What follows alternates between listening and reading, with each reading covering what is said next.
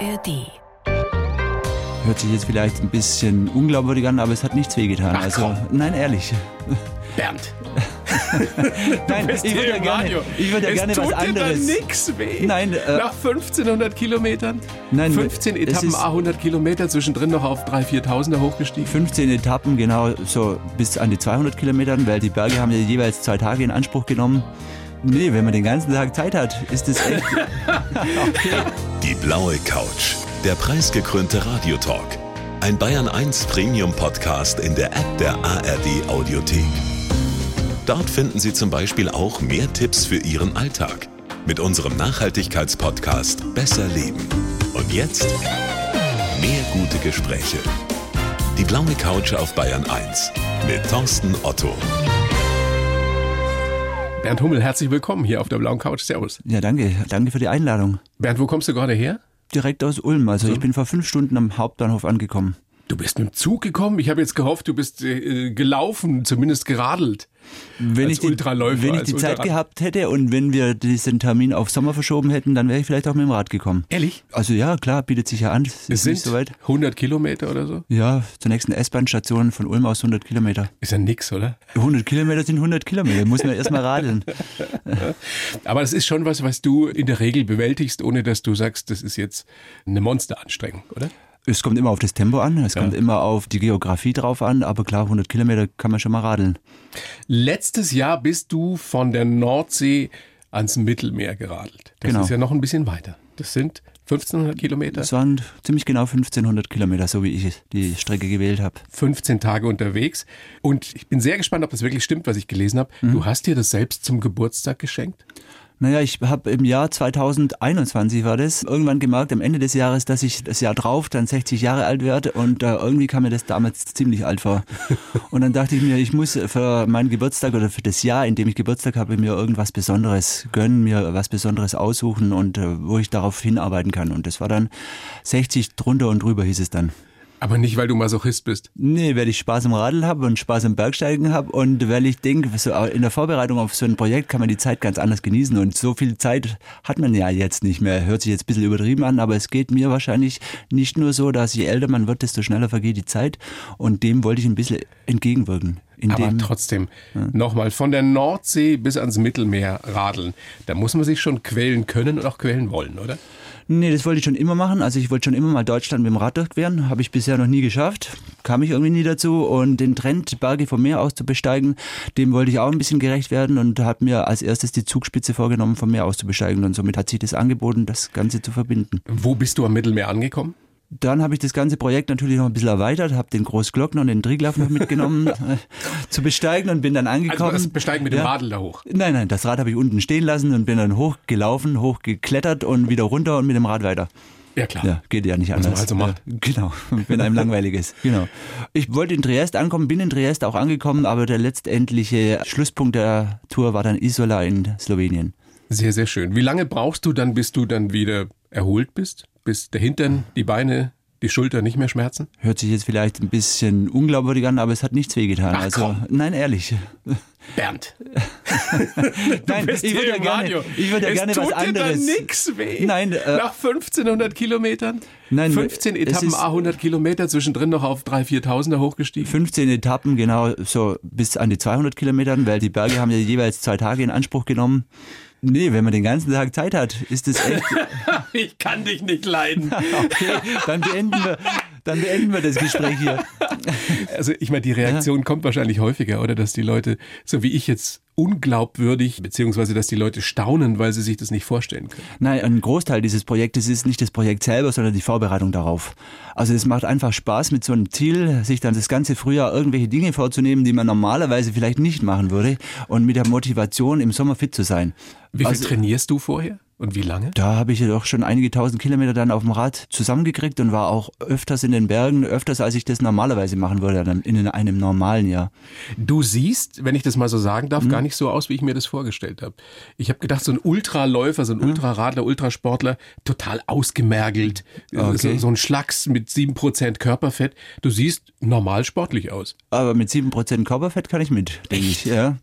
Also es war auf jeden Fall mal so. Das letzte Mal gemessen und das ist schon ein paar Jahre her, aber es kann ich schon mit. Aber okay, du meinst, ich bin eher so der leptosomische ich hab, Typ. Nein, ich habe mir dich irgendwie noch spektakulärer vorgestellt. Ah, Okay. Naja, äh, tut mir leid, dass ich deine Erwartungen jetzt enttäuschen musste. Ich mache nur Spaß. Ich weiß. Großer Spaß, dass du da bist, Bernd. Mhm. Macht, mir, macht mir Riesenfreude. Nächstes Jahr hast du auch wieder was Tolles vor, beziehungsweise dieses Jahr schon wieder am 1. Oktober, äh, der Einstein-Marathon in Ulm, den du ja mit organisierst. Genau, den organisiere ich mit drei Freunden. In der Zwischenzeit sind wir zu viert. Seit 18 Jahren jetzt in der Zwischenzeit. Und Wow. am 1. Oktober ist der 18. Genau. Ist ein richtig großer Marathon. Wie viele waren da mit dabei vor der Pandemie? Also wenn man alle äh, Strecken, die wir so anbieten, zusammenzählt mit Jugend- und Kinderläufen, sind wir auf knapp 20.000 gekommen. Wow. Das ist dann aber schon eine organisatorische Aufgabe, die dich auch fordert. Die mich fordert, die mich das ganze Jahr ausfüllt, aber die mir auch relativ viel Zeit lässt, Von der du auch lebst? von der ich auch lebe. Ja. Das ist ja auch was, was großartig ist, was wir noch äh, ausführlicher besprechen können. Du tust tatsächlich ausschließlich oder fast ausschließlich, wozu du Lust hast. Ne? Ja, das, dir Lau Spaß macht. das Laufen und der Ausdauersport bestimmt mein Leben. Also ich mache es nicht nur selber, sondern ich lasse es auch machen. Und von daher macht mir das viel Spaß. Und ich glaube, die Klientel, also die Läufer, und wir hat- haben ja auch schon Triathlon gemacht, die Triathleten, die merken das schon, dass, dass ich das Ganze auch lebe und dass ich äh, darin aufgehe. Und von daher habe ich sehr viele Bekannte in diesem Kreis natürlich, in diesem Umfeld. Das Spezielle, das Besondere an eurem Einstein-Marathon ist ja auch, dass der Streckenverlauf jedes Jahr anders ist. Ihr seid unter anderem schon durch eine Tiefgarage gelaufen, durch eine Waschstraße, durch ein Einkaufszentrum, äh, durch ein Kino. Genau. Und der große Traum ist, wo Am liebsten würde ich, aber da drehen sich wahrscheinlich jetzt manche Ulmer im Grab um, das Münster noch zu integrieren. Also vielleicht so kurz vor dem Ziel noch eine kleine Runde durchs Ulmer Münster, durchs Hauptschiff, rein vorne durch den mit Haupt. 20.000 Leuten. Ich- Ja, ne, das sind ja dann nur die Erwachsenen, die am Sonntag unterwegs sind, das sind dann so vielleicht 9.000, 10.000. Genau, die würden dann alle ihre letzten Meter durchs Münster laufen und das hätte natürlich was. Wer Orgel- sollte da was Orgelmusik Ah, dabei. dagegen haben? Naja, da fallen mir viele ein. Also, Hast du schon gefragt? wir haben also leicht vorgefühlt. Es gab auch mal, wir haben ja in Ulm die Profimannschaft im Basketball. Auch da wollten sie mal Körbe werfen in der Kirche. Das wurde dann auch abgeschmettert. Also das kann ich auch verstehen, dass es nicht jedermanns oder jeder Frau Sache ist. Aber die katholische Kirche hat ja nun gerade jede gute Publicity nötig, die sie kriegen kann. Also vielleicht bietet es sich an, jetzt nochmal zu fragen. Gut, dann schicke ich dann den Link zu diesem Interview direkt an Mach die das. Zuständigen. Sehr, sehr gerne. Also eine tolle Geschichte am 1. Oktober und nächstes Jahr im Sommer 62 hoch 3. Da willst du, na, erzähl selber, was du vorhast. Nächstes Jahr, im Jahre 2024, werde ich natürlich dann 62. Ich bin Jahrgang 62 und ich möchte gerne in 62 Etappen von Gibraltar ans Nordkap radeln und das Ganze auf der Linie der europäischen Hauptwasserscheide. Das sind Pi mal Daumen 7500 Kilometer. So in etwa, genau. 100.000 Höhenmeter, Ja, so habe ich es mal zusammengerechnet, genau. 13 Länder. Mhm. Und das Ganze in 62 Tagen.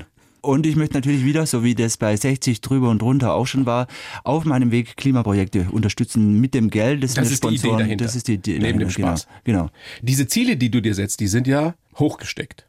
Ist es das, was dich auszeichnet? Dass du deinen Ehrgeiz auf diese sportlichen Geschichten kaprizierst und sagst, ich möchte hoch hinaus, weit weg? Es war schon immer ein Teil von mir, denke ich, aber es war nie ganz ausgeprägt. Also es gibt bestimmt viele und auch bestimmt viele Zuhörer, die das ausgeprägter machen.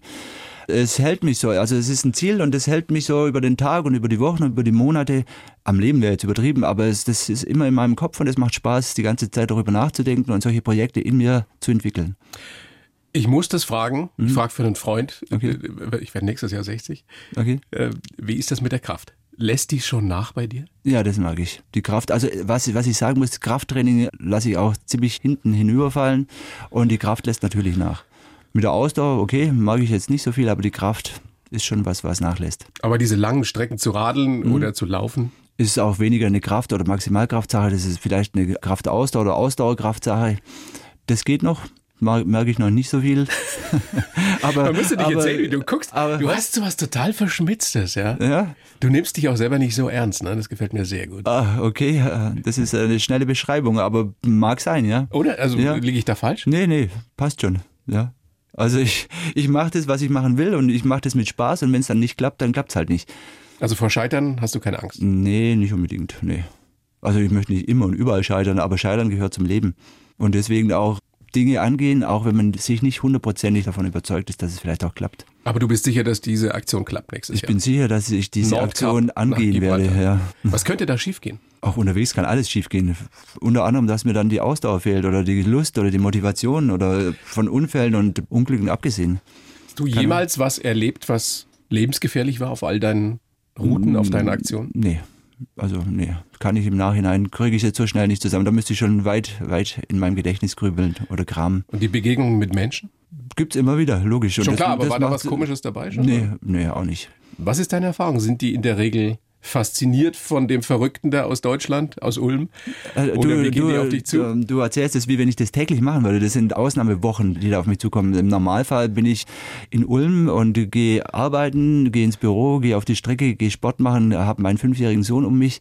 Und das sind die Normaltage. Also es ist nicht so, dass ich jetzt äh, ständig irgendwelche Leute begegne, die sagen, wow, super, hey, krass. Wir werden ja nachher noch ein bisschen ausführlicher drüber sprechen. Ja. Über deinen Lauf zum Beispiel an der Donau entlang. Der ist aber auch schon wieder 20 Jahre Ja, her. ja, Mhm. aber was du a- da so alles Ja. erlebt hast, du hast deinen fünfjährigen Sohn schon angesprochen. Weiß der schon, wie der Papa so drauf ist? Nimmst du den schon mit zum Laufen? Er hat zu Weihnachten Laufschuhe gekriegt, die hat er sich gewünscht. Und wir waren jetzt schon bestimmt vier, fünf Mal in den zwei Monaten laufen, wenn er das wollte, wenn er von sich auf, auf, aus auf mich zukam. Und wir laufen zusammen durch den Wald so drei, vier, fünf Kilometer. Hm? Echt? Der Fünfjährige läuft schon fünf Kilometer? Ja, nur solange wie er Spaß hat. Und er hat Spaß dran. Sagst du. Das Sehe ich ihm an. Bernd, schön, dass du da bist. Ich schreibe für jeden Gast einen Lebenslauf in dieser kleinen Show. Habe ich natürlich auch für dich getan, den gebe ich dir jetzt. Okay. Du liest ihn bitte so vor und sagst mir Mach dann ich. danach, ob du den unterschreiben kannst. Bitteschön. Ich heiße Bernd Hummel und ich liebe meine Freiheit. Das Schönste an meinem Leben ist, dass ich mir die Zeit nehmen kann, das zu tun, was ich möchte. So bin ich die ganze Donau entlang gelaufen und von der Nordsee zum Mittelmeer geradelt. Materielle Sicherheit bedeutet mir nicht viel, deshalb komme ich auch mit wenig Geld aus. Ich vertraue darauf, dass die Zukunft gut wird. Geprägt haben mich meine wanderfreudigen Eltern, mein Drang, hoch hinaus zu wollen und meine Liebe zur Natur. Ich bin ausdauernd, rege mich selten auf und ich bin auch kein Asket. Ich mag Bier und manchmal esse ich auch eine Sahnetorte mit meinem kleinen Sohn. Dazu ergänzend daheim vorm Fernseher Serie schauend, aber nur alleine natürlich, nicht mit meinem Sohn. Und die Sahnetorte auch noch nicht mit ihm? Nein, die auch noch nicht mit ihm. Nee, darf er keine Süßigkeiten? Er darf schon, klar, aber man muss ihm ja nichts aufzwängen. Also wenn er ein paar Gummibärchen kriegt oder mal einen Schokoriegel, dann passt es. Hast du das Gefühl, dass du ein besserer Vater heute bist als vor, wie alt ist deine Große? Meine Tochter ist 30. 30? Sie wird, Als- wird dieses Jahr 30. Also ja. als vor 25 Jahren? Oder machst du was anders als damals? Nee, auch damals hatte ich schon ziemlich viel Zeit für sie. Und ob ich was anders mache, keine Ahnung, da- dazu ist es zu lange her. Wenn ich an mich vor 25 Jahren denke, dann kommt mir das eh vor wie im Film oder so. Also, oder wie wenn ich über jemand anderes nachdenke. Also das ist schon so weit weg. Warst du ein anderer vor 25 Jahren als jetzt?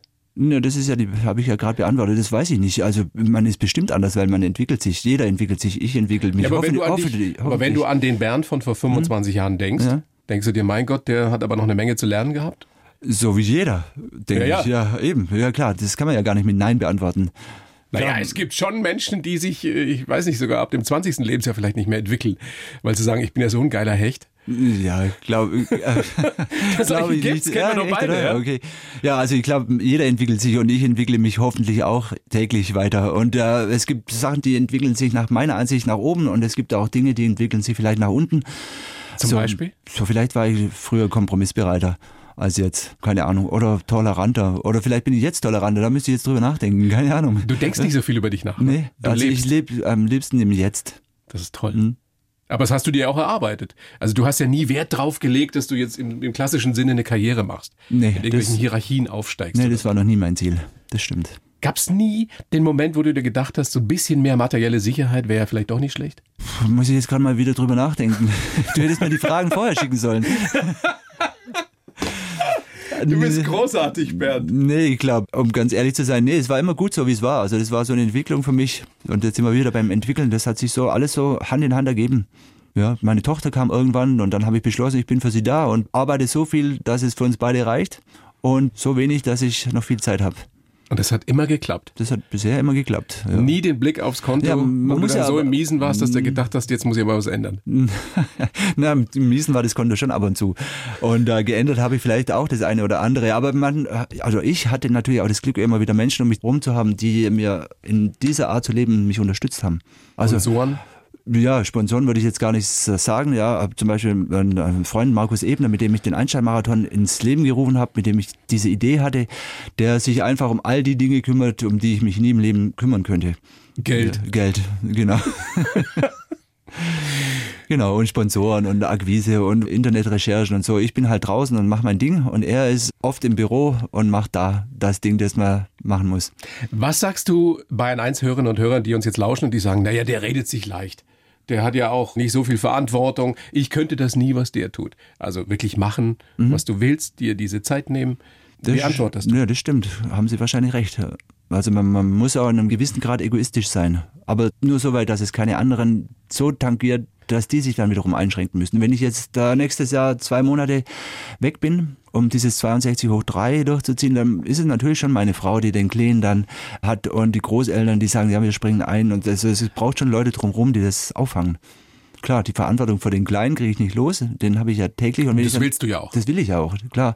Und dann mal zwei Monate Pause zu machen, da brauche ich natürlich Leute, die mich dabei unterstützen. Mhm. Lass uns mal gucken, wie du so geworden bist, Bernd. Du bist geboren am 2. Juni 62 in Ulm. Ein Bruder, ne? Eine Schwester? eine Schwester, der Papa Techniker, die Mama Hausfrau. Du hast gesagt im Vorgespräch, es war eine unbeschwerte Kindheit und ihr seid viel gewandert. Also ihr Wir- wart viel draußen. Wir waren viel draußen, genau. Gewandert heißt äh, so Waldspaziergänge oder auf dem Berg. Sowohl als auch. Also um Ulm und um Ulm herum. Das musste ich jetzt noch irgendwie anbringen. In Ulm und um genau, Ulm und in, um Ulm herum. Genau. Schöne Gegend, Absolut. Schwäbische Alb. Und dann der Allgäu im Süden gibt es jede Menge Gelegenheiten und Sachen, die man ausprobieren kann. Wie kam das, dass diese Extrembergsteiger schon früh deine Helden wurden? Ich habe mich immer fürs Bergsteigen interessiert. Als Junge wollte ich unbedingt auf den 8000er. Das war so mein Ziel. Hat nie Und geklappt, ne? Hat nicht geklappt, nee. Es sind knapp 7000 geworden. Aber was nicht geklappt hat, äh, also Hermann Buhl war zum Beispiel ein, so ein Held meiner Kindheit und dieses Buch hieß 8000 drüber und runter oder drunter und drüber. Und so habe ich ja dann auch meine Aktion genannt. 60 drunter und drüber, weil 8000 klappt nicht mehr, habe ich mir damals gedacht. Was noch klappen wird, hoffentlich sind die 60, also nicht die 8000 Meter, sondern die 60 Jahre. Und deswegen hieß äh, meine Aktion letztes Jahr 60 drüber und runter. Wie hat sich diese Faszination für die Berge äh, bis heute verändert oder ist die gleich geblieben? Die ist immer noch da. Also ich gehe gerne in die Berge, am liebsten im Sommer. Was ist es, was dich fasziniert? Wahrscheinlich die Freiheit ja, und die, die Weite. Also wenn man mal oben ist. Naja, aber oben ist es dann auch oft eng inzwischen schon. Je nachdem, wo man hingeht. Klar, jetzt äh, auf der Tour letztes Jahr auf der Zugspitze war es natürlich relativ voll am Abend, bevor dann die Gondeln zumachten. Und Großglockner ist natürlich auch ein Berg, den viele kennen. Auch der Triglav, der Heilige Berg oder der Berg der Slowenen, wo jeder mal hoch muss, war relativ voll. Crowded. Crowded wollte ich Wie man gerade auf sagen, Neudeutsch sagt. genau. Aber mein, das war's halt. Es sind halt die höchsten Berge dieser drei Länder, durch die ich durchgekommen bin. Aber es war insgesamt, wir waren ja bei deiner Kindheit, war eine unbeschwerte, schöne Kindheit. Im Nach also so im Rückblick kann ich das sagen, ja. Ja. Erster Berufswunsch, Müllfahrer. Ja, Ja, großartig. ja. weil ich, Aber die, die Begründung, warum du Müllfahrer werden wolltest, die fand ich so spannend. Ja, als Kind dachte ich, die- die kamen immer dienstags zu uns und ich dachte, die arbeiten nur dienstags. Das ist so eine typische Kinderdenke. Ne? Das ist toll. genau. Und als du dann gehört hast, die arbeiten täglich, war der Berufswunsch weg. War er weg, ja. Dann war mir das doch zu anstrengend. Was kam dann? Wolltest du mal irgendwas werden? In der Zeit, als ich Abitur gemacht habe, wollte ich Forstwirt werden. Also im Wald war ich viel und irgendwie war das für mich eine romantische Vorstellung, auch meinen Berufsalltag im Wald zu verbringen. Du hast Sport studiert, ne? Dann habe ich aber äh, nach dem Abitur Sport studiert, genau hier in München. Und wolltest nie Sportlehrer werden oder äh, Diplom-Sport? ich bin Diplom-Sportlehrer, ja. Habe auch äh, im Verein lange Zeit gearbeitet, auch während meines Zivildienstes im Verein gearbeitet, beim SSV Ulm 1846. Habe dann auch nach dem Studium öfters in einigen Reha-Kliniken gearbeitet, in Oberstdorf und in Ulm. Das war schon das Ziel eigentlich und das war auch der Beginn meines Berufes, Berufslebens. Aber eigentlich hattest du, haben haben wir ja schon anklingen lassen, nie einen Karriereplan. Du wolltest einfach immer nur gut durchkommen und das machen, wozu du Lust hattest. Das stimmt, ich wollte eigentlich Zeit haben für mich. Wie fanden das deine Eltern, dass du so beruflich zumindest überhaupt nicht ehrgeizig warst? Die haben sich mit der Zeit dran gewöhnt, sagen wir mal so. Na, die fanden es schon mal gut, dass ich studiere. Der Erste in der Familie. Und äh, ja, dass mein Ehrgeiz in diese Richtung nicht besonders ausgeprägt war, haben sie ja irgendwann geschluckt.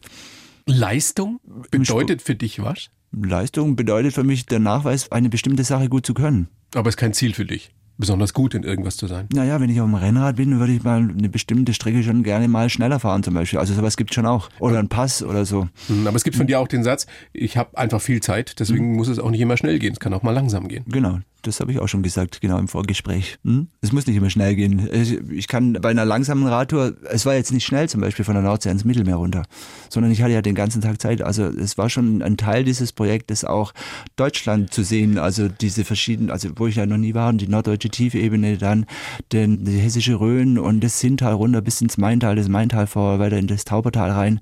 Das waren schon so Dinge, ah, so hängt das Ganze zusammen. Ah, So schön ist es Ja, in so schön Deutschland. ist es auch, ne? Wo ja. hat sie am besten gefallen? Kannst du das sagen? in Oberbayern. das schon, also Allgäu und Oberbayern, das ist halt von Ulm aus die Richtung, die mir doch immer noch am meisten taugt, nach der Schwäbischen Alb. Und dann Richtung Italien? Ja, ich finde es schön, dort im Urlaub zu sein, aber leben wollen würde ich, glaube ich, nicht dort. Diese Geschichte, dass du so gar nicht diese Existenzangst hast. Was glaubst du, wo kommt es her? Dieses Urvertrauen, dieses Bewusstsein, es wird schon irgendwie gut werden. Kann ich dir jetzt nicht sagen. Ich denke, weil immer alles geklappt hat. Also das ist so eine Erfahrungssache. Die Erfahrung prägt die Erwartung und weil noch nie wirklich was schiefgegangen ist, habe ich auch die Erwartung, dass nichts wirklich schiefgehen wird. Und du hast nicht die Sorge, es ist so lange alles gut gegangen, irgendwann wird es mal nicht mehr so sein. Irgendwann werde ich nicht mehr sein und dann muss auch nichts mehr gut gehen. Solange ich noch da bin, ist der Tod nicht da und wenn er da ist, bin ich nicht mehr da. So ähnlich, genau, stimmt. Also bist doch ein kleiner Philosoph. Das hat bisher noch niemand bestritten, würde ich jetzt so aber nicht sehen. Ich, ich glaube dir das nicht so ganz. Dass Mhm. es nie die Momente gibt, in denen du dir überlegst, wie lange kann ich noch so leben. Mhm. Doch, die Momente gibt's natürlich. Ja. Und das äh, wird äh, auch immer schwieriger. Also das Umfeld muss passen, das Umfeld muss mitspielen. Also es müssen sich schon andere um dich kümmern im es müssen, Zweifelsfall, genau, tun sie ja jetzt schon. weil du so ein liebenswerter Mensch bist. Ja, weil ich vielleicht den anderen dann Dinge abnehme oder zeige, die ihnen das dann wieder wert sind. Also es ist ein Geben und Nehmen, wie überall im Leben. Zum Beispiel, was kannst du besonders gut, wo andere sagen, hilf mir mal bitte, Bernd. ich kann besonders gut da leben und äh, den anderen das Gefühl geben, kommt mit, ich zeig dir was Schönes. Ich, Das heißt, in deiner Gesellschaft hat man Spaß, genießt man die Zeit, wird alles ein bisschen langsamer, ein bisschen leichter. von den wenigen Leuten, die ich um mich rum habe, ja. Also es sind nicht viele. Also ich bin schon auch gerne alleine, muss ich sagen. Du bist wirklich unterwegs gewesen, ja fast auf der ganzen Welt. Du hast, äh, 89 ging das glaube ich los, da warst du das erste Mal klettern in Nepal. Da war ich zum ersten Mal in Nepal, genau. Was hast du, äh, dann warst du mal sechs Monate in Sibirien, in China und wieder in Nepal. Was hast du in diesen Zeiten, in diesen Ländern für dich gelernt fürs Leben? Also für mich ging es in der Zeit vor allem um unterwegs zu sein. Also dieses Gefühl unterwegs zu sein, das war irgendwas Unbeschreibliches. Wenn ich dann länger wie eine Woche irgendwo war, wie zum Beispiel in Irkutsk am Baikalsee, Sibirien? ja genau. Der dann- größte See der Welt, oder? auf jeden Fall der mit dem meisten Wasservorkommen. Ja. Dann musste ich irgendwann wie- wie- wieder weiter. Also dieses Unterwegssein, das hat mich irgendwie getrieben, irgendwas zu sehen, irgendwie unterwegs zu sein. Das habe ich so ein paar Mal gesagt, das Unterwegssein. Unterwegs sein. Es, ge- es ging gar nicht so sehr um irgendwo ankommen, Ankommen. sondern um unterwegs sein. genau. Also Stillstand ist nichts für dich. Büro sitzen. Na, also genau, der Stillstand, also der wirkliche Stillstand, nee, der ist nichts für mich. Also, Bürositzen ist wirklicher Stillstand, sagst du? Nein, das ist wirklich still sein oder an einer Stelle sein, genau. Das kann ich nicht. Und da bin ich dankbar, dass das zum Beispiel der Einstein-Marathon möglich ist, dass es Leute gibt, die das können und die das wollen. Wahrscheinlich auch, hoffe ich. Und ich das nicht tun muss, sondern das tun kann, was draußen zu tun ist, unterwegs zu sein, draußen auf den Strecken zu sein, mit Leuten zu reden. Es ist auch so, dass ich fast nie oder ganz ungern Mails schreibe oder telefoniere, sondern am liebsten immer gleich irgendwo hingehe, um da irgendeine Sache zu regeln. Das ist sehr zeitintensiv, aber die Zeit habe ich ja. Sehr altmodisch heutzutage. Das machen nur noch wenige. Ja, sehr altmodisch, ja. In Zeiten von Teams und Mhm, genau. weiß ich nicht was. Ja, Miteinander reden. Wow. ja Auge in Auge, so wie wir das so jetzt wir tun. jetzt, ja. Genau. Mhm. Ja, das ist selten geworden. Aber es ist was, was dir auch was gibt, wenn du unterwegs bist. Diese fremden Menschen kennenzulernen, fremde Kulturen kennenzulernen, in die einzutauchen. Das stimmt, ja. Also diese Weltreisezeit ist jetzt schon wieder eine Weile her. Also ich war ja dann noch in Südamerika und äh, auch in Afrika, auf dem Kilimanjaro, in Tansania und Kenia. Das hat mir schon einiges gegeben, prägt einen natürlich auch, weil wir es ja vorher von entwickeln haben, man entwickelt sich. Und in der Zwischenzeit ist es nicht mehr so ausgeprägt. Also so diese Dinge wie hier durch Deutschland zu radeln und am Mittelmeer anzukommen oder wie hier vielleicht und hoffentlich nächstes Jahr einmal durch Europa, das finde ich schon spannend. Du musst nicht mehr ganz weit weg. Ne, genau. Was hast du gelernt? Weil du gelernt- Äh, gesagt hast, das hat dir schon was gebracht. Ja, was hat's genau. dir gebracht? Also ich glaube, die Toleranz gegenüber allem. Und äh, ich habe geschrieben, eine positive Eigenschaft von mir ist Gleichgültigkeit.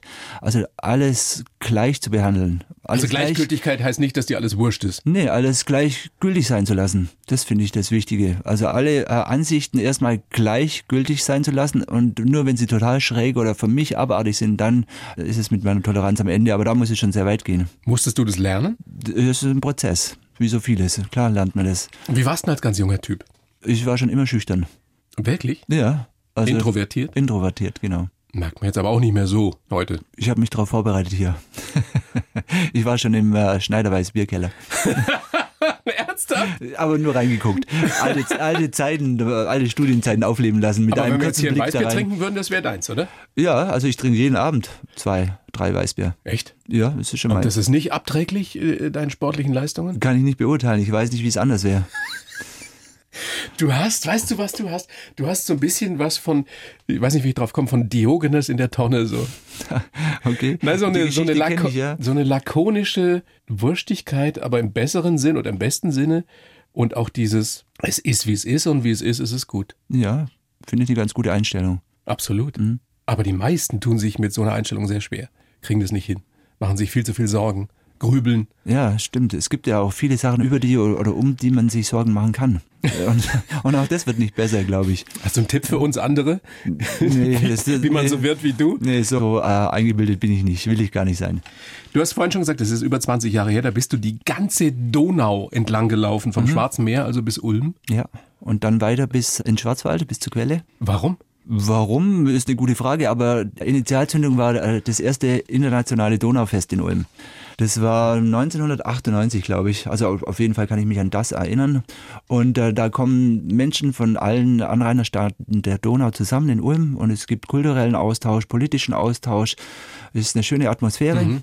Es gab aber keinen sportlichen Austausch. Und äh, diese, dieses Manko, das wollte ich beheben, wollte mit diesem Lauf entlang der Donau auch allen Menschen, die entlang der Donau leben und wohnen, zeigen, wir sind hier alle an einem Strom, an dem einzig großen Fluss in Europa, der in Ost-West-Richtung fließt. Schönes Bild, ja. Genau, wir müssen irgendwie zusammenkommen und äh, das wollte ich mit dieser Leistung ausdrücken. Und da warst du, äh, speziell in Rumänien, habe ich mir sagen lassen, eine echte Attraktion. Ja, da hat sich das rumänische Staatsfernsehen für interessiert, da waren Politiker von allen Ebenen da, dann in Tulschau und auch unterwegs.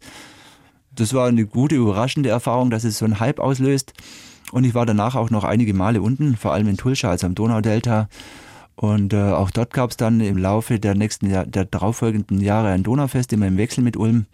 Ich stelle mir das so ein bisschen vor wie bei Forrest Gump. Ja, den Du läufst Vergleich- da und die Menschentraube wird immer größer. Den Vergleich musste ich schon ein paar Mal aushalten, das stimmt. Ja, Es gibt schlimmere Vergleiche, ja oder? das stimmt. Ich habe keinen so einen Bart. Und hatte auch nie einen. So Aber wie war Forrest. es so, dass, dass die Leute die- die völlig begeistert waren von dir, dass die dich sozusagen ins Ziel tragen wollten, Also es- mit dir mitlaufen Es wollten? war schon so, dass unterwegs immer wieder Menschen äh, mich begleitet haben, laufend oder auf dem Fahrrad oder so, genau. Und in Ulm selber dann, äh, als ich ankam, damals 2002 im Juli, sind zum Schluss über 1000 Menschen mitgelaufen. Wow. Was für ein letzten. Gefühl, wenn du da oder als du da eingelaufen bist in Ulm? Ja, es war ein super Gefühl. Es hat Spaß gemacht. Es war schön. Es ist natürlich auch, es ist schön zu sehen, dass das Ganze honoriert wird oder dass es auch den Effekt hatte, den ich damit ja auch haben wollte.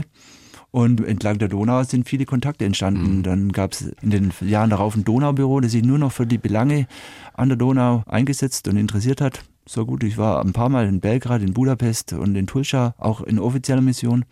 Also die Donaubewohner und auch die Donau an sich äh, haben dir einiges zu verdanken. Oder ich ihn. Oder du. Ja, genau, Mhm, eher Da so. ist er rum. wieder der Philosoph. ja. Es ist ein Geben und Nehmen. Ja, sind wir schon wieder soweit. Genau. Wenn du auf dein Leben zurückblickst, das kann man ja mal mit 60 oder mit 61 mal machen, Mhm. würdest du irgendwas anders machen? Es gibt vielleicht die eine oder andere Kleinigkeit, die ich anders machen würde, ohne zu wissen, was sich dann daraus entwickeln würde. Von daher ist es gut, so wie es ist, hast du ja vorher schon gesagt, und ich glaube, ich würde es wieder so machen. Wie stellst du dir die Zukunft vor oder machst du dir auch wieder darüber keine Gedanken? Ich würde am liebsten einfach so weitermachen, wie es jetzt ist. mit neuen Projekten, mit äh, gesund bleiben. Das wird sich wahrscheinlich jeder wünschen, wenn man in die Zukunft blickt. Mit äh, den Leuten um mich herum, die mir weiter gut gesonnen sind. Und dann passt die Sache. Wie stellst du dir dein Alter vor, also in 20, 30, 40 Jahren? Dass mich meine dann 50-jährige Tochter und mein dann 20, 25-jähriger Sohn äh, versorgen. Weil ich es selber dann nicht mehr kann.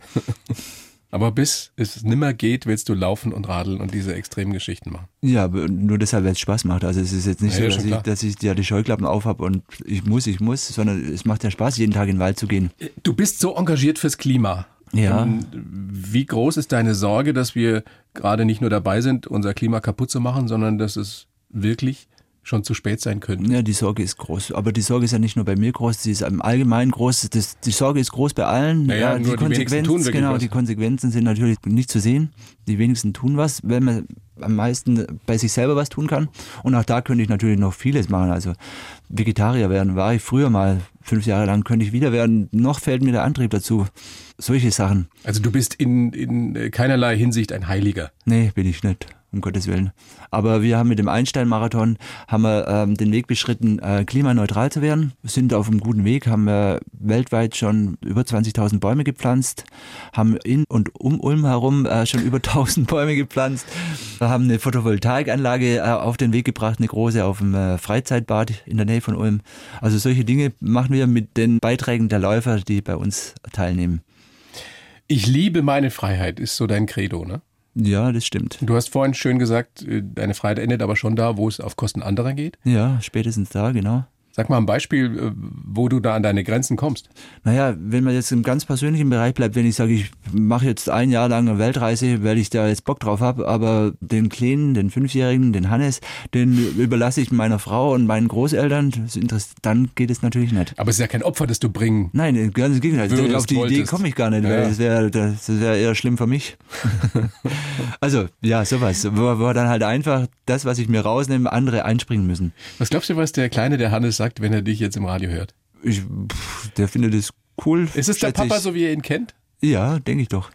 Ich verstehe mich weder bei ihm noch hier. Kannst du gar nicht, ne? Will ich gar nicht. Ja. Ja. Ich bin wirklich beeindruckt von dir, weil ich das Gefühl habe, dass du das echt so durchziehst. Du nimmst, Ja. du nimmst Sachen in Kauf, dass du nicht viel Kohle hast, dass du äh, irgendwie dir, dir manche Sachen eben auch nicht leisten kannst. Aber deine Freiheit ist dir so wichtig und wirklich das zu tun, was du möchtest und nicht Rücksicht nehmen musst auf irgendwelche Hierarchien, irgendwelche Zwänge. Das ist konsequent. Das ziehen die wenigsten durch. Die wenigsten trauen sich das auch. ja, kann sein. Ja, und ich hoffe, Bist du dass ich, mutig? ich hoffe, dass ich dabei nicht so viel auf den Schlips trete. Also es kann schon das eine Ja, oder das mal- kommt schon andere vor. Mal vorkommen, genau. Aber bist du ein mutiger Mensch? Wie definiert man Mut, Sachen zu tun, die Indem man Sachen tut, vor denen man eigentlich auch ein bisschen Schiss hat. Aber das hast du ja nicht. Nee, eben. Eben. Ich, ich habe äh, de- den Schiss nicht davor, im Alter jetzt äh, unterversorgt zu sein oder so. Nee, das wird schon irgendwie gut gehen, denke ich mir. Sensationell. Mhm. Also wirklich großartig. Bedanke mich bei dir für das Gespräch. Ja, bitte. Sehr, sehr gerne. Und ich glaube, wir alle können uns ein bisschen was abschauen von dir. Diese im besten Sinne Gleichgültigkeit oder diese positive Sicht auf sich selbst und auf die Zukunft und auch auf andere, können wir uns was abschauen. Dann danke ich dir für die Wünsche und äh, ich glaube nicht, dass es alle so leben können. Von daher weiß ich schon, dass ich vielleicht in einem gewissen Sinne auch auf Kosten anderer lebe, ohne dass ich das will. Also das ist Aber mir du schon gibst ja was bewusst. zurück. Ja, ich hoffe, dass es reicht. Vielen Dank. Danke dir. Die Bayern 1 Premium Podcasts. Zu jeder Zeit, an jedem Ort. In der App der ARD Audiothek und auf bayern1.de. Bayern 1 gehört ins Leben.